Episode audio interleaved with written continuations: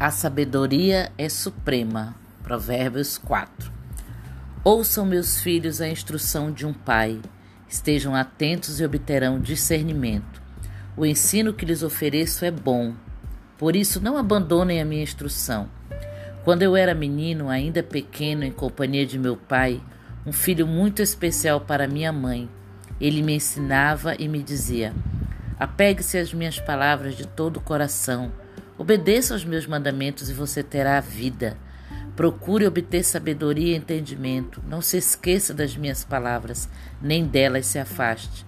Não abandone a sabedoria e ela o protegerá. Ame-a e ela cuidará de você. O conselho da sabedoria é: procure obter sabedoria. Use tudo o que você possui para adquirir entendimento. Dedique a autoestima à sabedoria e ela o exaltará. Abrace-a e ela o honrará. Ela porá um belo diadema sobre a sua cabeça e lhe dará de presente uma coroa de esplendor. Ouça, meu filho, e aceite o que digo, e você terá vida longa.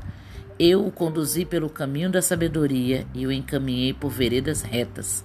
Assim, quando você por elas seguir, não encontrará obstáculos.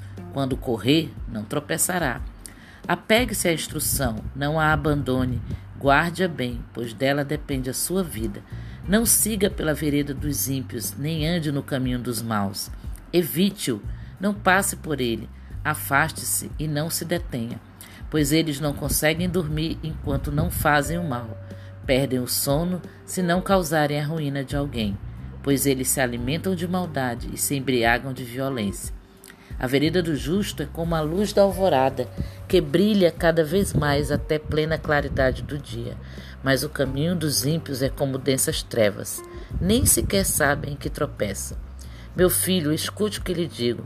Preste atenção às minhas palavras. Nunca as perca de vista. Guarde-as no fundo do seu coração, pois são vida para quem as encontra e saúde para todo o seu ser. Acima de tudo, guarde o seu coração pois dele depende toda a sua vida. Afaste da sua boca as palavras perversas.